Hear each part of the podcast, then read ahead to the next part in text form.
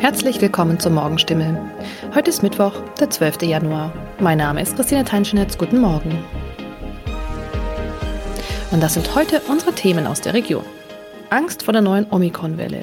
Baden-Württemberg passt Verordnungen an. Vogel, Flugzeug oder Superman? Rätselhafte Feuerkugel über Heilbronn gesichtet. Stimme.de mit neuem Look und neuen Funktionen. Der seit Monaten in Baden-Württemberg geltende Stufenplan, der die Corona-Maßnahmen anhand der Intensivbettbilligung regelt, ist seit heute ausgesetzt. Die Landesregierung führt die Maßnahmen der Alarmstufe 2 fort. Der Stufenplan bezog sich auf die Delta-Variante. Wir haben mit Omikron eine neue Mutante und eine neue Lage, begründete Ministerpräsident Winfried Kretschmann diese von seinem Kabinett einstimmig beschlossene Maßnahme. Ab heute wird für Erwachsene das Tragen von FFP2-Masken in Geschäften und Innenräumen zur Pflicht. Dies war zuvor als Sollbestimmung formuliert, ist nun aber Vorschrift. Betroffen von der FFP2-Maskenpflicht in Innenräumen sind neben Geschäften auch die Gastronomie, Museen und Bibliotheken. In Bussen und Bahnen reicht nun doch weiter eine OP-Maske. Diesen Bereich regelt der Bund. Auch in Büros und Betrieben muss keine FFP2-Maske getragen werden. Für die Quarantäne gibt es ebenfalls neue Regeln. Sie wird für Kontaktpersonen genauso verkürzt wie die Isolierung von Corona-Infizierten. Damit das öffentliche Leben nicht zusammenbricht, hatten Bund und Länder am Freitag vereinbart, die Quarantäneregeln zu ändern. Kontaktpersonen müssen gar nicht mehr in Quarantäne, wenn sie eine Auffrischungsimpfung haben, frisch doppelt geimpft sind, geimpft und genesen oder frisch genesen sind. Als frisch gilt ein Zeitraum von bis zu drei Monaten. Die Landesregierung will zudem an den Ausnahmen für ungeimpfte Schülerinnen und Schüler festhalten. Die 12- bis 17-Jährigen können auch im Februar mit ihrem Schülerausweis als Testnachweis ins Café, Kino oder zum Fußballtraining. Mehr dazu lesen Sie heute auf stimme.de. In der Nacht auf Dienstag ist über der Region Heilbronn offenbar eine Feuerkugel gesehen worden. Eine Zeugin meldete sich bei stimme.de. Gegen 0 Uhr habe sie in Heilbronn ein grünes Licht mit einem Schweif am Himmel gesehen. Es war sehr hell, wie ein Feuerwerk, nur ohne Geräusch. Ähnliches habe ein Anrufer aus Lehren-Steinsfeld der CENAP, Zentrales Erforschungsnetz außergewöhnlicher Himmelsphänomene, in Odenwald geschildert. Nach Angaben von Hans-Jürgen Köhler von der CENAP könnte es sich um eine Feuerkugel gehandelt haben, dies sei ein größerer Brocken, etwas größer als eine Sternschnuppe. Wir befinden uns momentan im Drakonidenstrom, einem Meteoritenstrom, so Köhler. Da kommen immer mal größere Brocken rein, die so aussehen. Mehr dazu lesen Sie auf stimme.de, ist hier in diesem Podcast ein geflügeltes Wort. Seit Dienstag lohnt sich ein Besuch auf stimme.de jedoch besonders. Denn wir haben das Nachrichtenportal der Heilbronner Stimme, Hohenloher Zeitung und Kraichgau Stimme komplett neu gestaltet. Schneller und schöner ist es geworden, mit einer modernen, strukturierten Optik und dem Fokus auf den Nutzer. Egal, ob er auf dem Laptop oder auf dem Smartphone vorbeisurft. Die Homepage ist übersichtlich gegliedert. Alle relevanten Ressorts und Themenbereiche unseres Angebots finden sich schnell, einfach indem man auf der Seite scrollt. Die wichtigsten Themen des Tages sind wie gewohnt an oberster Stelle. Danach folgen unsere redaktionellen Empfehlungen, die Nachrichten aus der Region, unsere vielfältigen Themenbereiche und Specials, Bildergalerien und Videos und natürlich weiterhin die Morgenstimme. Im neuen Ressort Meinung stellen wir die vielfältigen und meinungsstarken Kommentare unserer Autoren und Korrespondenten zusammen. Diese prägen schon immer die Qualität unserer Tageszeitungen und sollen nun auch im digitalen Angebot helfen, aktuelle Entwicklungen einzuordnen.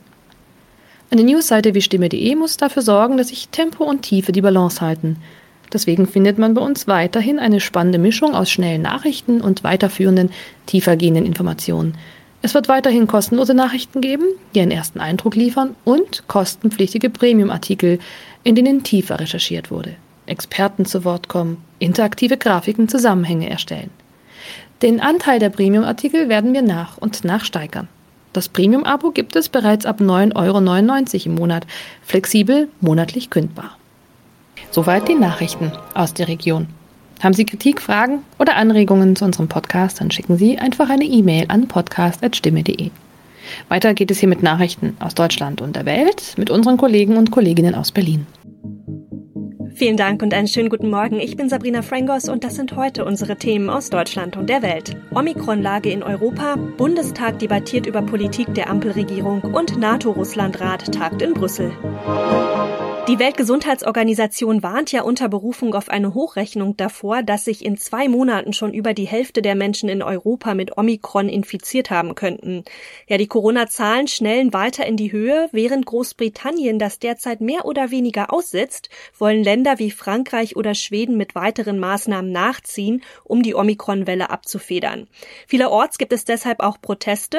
Dorothea Finkbeiner hat die Infos aus Frankreich. Hier in Frankreich ist der Höhepunkt der Omikron-Welle mit Inzidenzwerten von über 2500 jetzt fast erreicht. Die Lage in den Krankenhäusern ist ernst, aber nicht dramatisch, was nach Ansicht der Regierung auch daran liegt, dass hier mittlerweile 92 Prozent der Erwachsenen geimpft sind. Ungeimpften will Frankreich das Leben nun richtig schwer machen, denn mit negativen Test alleine soll man bald in keine Bar, kein Restaurant und kein Kino mehr kommen. Dagegen gab es am Wochenende auch Demonstrationen. Die Mehrheit der Menschen hier ist aber dafür. Sigrid Harms ist in Skandinavien und weiß mehr. Ja, Schweden führt heute ein, was in den anderen skandinavischen Ländern bereits Praxis ist. Die Restaurants müssen früher schließen, bei Veranstaltungen gibt es Teilnehmerbegrenzungen und die Leute sind aufgerufen, von zu Hause aus zu arbeiten. Der Blick nach Dänemark zeigt aber, dass sich die Omikron-Variante davon nicht aufhalten lässt. Trotz einer hohen Impfrate und Corona-Pass brechen die Infektionszahlen ständig neue Rekorde. Die Skandinavier nehmen das inzwischen mehr oder weniger gelassen hin. Proteste gibt es, aber da kommen längst nicht so viele Leute wie in Deutschland. Philipp Detlefs ist in Großbritannien. Wie ist die Lage da? In Großbritannien setzt man weiterhin hauptsächlich auf die Impfungen. 83 Prozent der Briten haben die zweite Dosis bekommen, 62 Prozent haben schon die Boosterimpfung. Corona-bedingte Einschränkungen gibt es hier weiter kaum, entsprechend auch keine Proteste dagegen. Die Regierung hat allerdings auch gerade ganz andere Probleme. Es ist nämlich gerade herausgekommen, dass der Büroleiter von Premierminister Johnson im Mai 2020 als noch strengste Corona-Regeln galten, rund 100 Mitarbeiter zu einer Gartenparty im Regierungssitz in der Downing Street eingeladen hat. Und da war auch Boris Johnson selbst dabei. Das sorgt für viel Wirbel hier und inzwischen gibt es sogar Rücktrittsforderungen für Johnson aus den eigenen Reihen. Sören Gies mit den Infos aus den USA.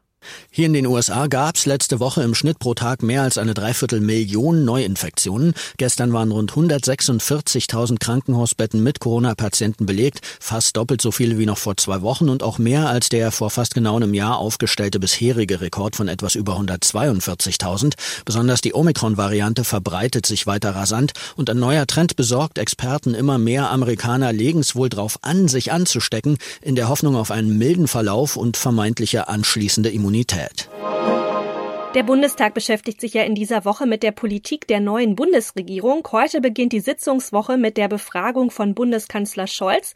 Die Abgeordneten aller Fraktionen können ihm da Fragen stellen. Anschließend sind grundlegende Debatten über die Pläne der Ampelkoalition geplant. Uli Reitlinger mit den Infos aus Berlin. Eigentlich gibt es eine solche Grundsatzdebatte, wenn der Haushalt beschlossen wird, die traditionelle Generalabrechnung der Opposition mit der Regierungspolitik. Jetzt zu Jahresbeginn gibt es diesen XXL-Schlagabtausch noch nicht so lange. Es geht einmal quer durch alle Ressorts. Nach der Befragung von Bundeskanzler Scholz stellen heute die Ministerinnen und Minister für Inneres, Justiz, Außen und Umwelt ihre Pläne vor. Eigentlich sollte es in dieser Woche vor allem um eine allgemeine Corona-Impfpflicht gehen. Die Abgeordneten tun sich aber enorm schwer mit dieser Frage und brauchen noch Zeit. Morgen Mittag dürfte die Impfpflicht trotzdem zur Sprache kommen, wenn das Gesundheitsministerium dran ist in dieser Grundsatzdebatte. Der russische Truppenaufmarsch in der Ukraine beschäftigt weiter die internationale Politik. Noch gibt es bei Gesprächen keine Annäherung. Deshalb wird weiter über einen möglichen Abzug verhandelt. Heute soll es dazu Gespräche zwischen Russland und dem westlichen Verteidigungsbündnis NATO in Brüssel geben.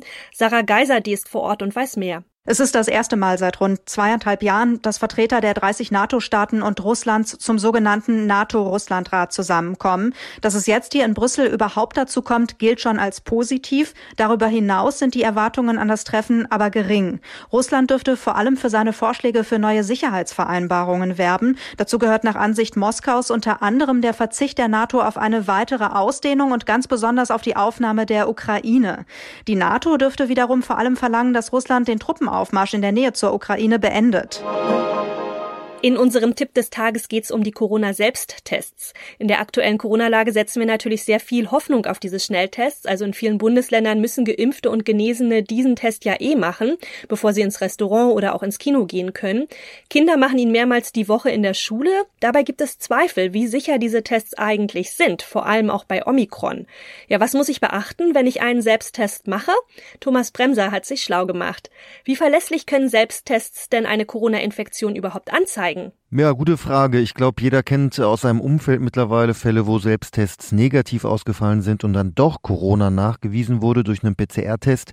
Aber die Behörden sagen, rund 80 Prozent der Tests schlagen aus, wenn ich eine bestimmte Menge an Coronaviren im Rachen- oder Nasenbereich habe. Da müssen in der Regel aber schon einige Viren da sein. Gerade zu Beginn und am Ende einer Infektion sind die Tests weniger verlässlich, weil die Menge an Viren nicht so hoch ist. Gilt das auch für die neue Omikron-Variante? Die ersten Studien zeigen, dass die Tests hier auch Omikron verlässlich erkennen, sowohl Nase als auch Rachenabschnitt. In den USA gab es andere Ergebnisse, aber da sind die Tests auch etwas anders aufgebaut. Es kommt nur manchmal vor, dass die Tests erst anschlagen, wenn ich schon die ersten Symptome habe. Eine Virologin rät, wenn ich Symptome habe und der Test negativ ist, dann 12 bis 24 Stunden später nochmal einen Test machen und bis dahin am besten isolieren. Gesundheitsminister Lauterbach lässt ja gerade eine Liste erstellen mit besonders wirksamen Herstellern bei Omikron. Was muss ich denn auf jeden Fall beachten, wenn ich so ein Päckchen kaufe?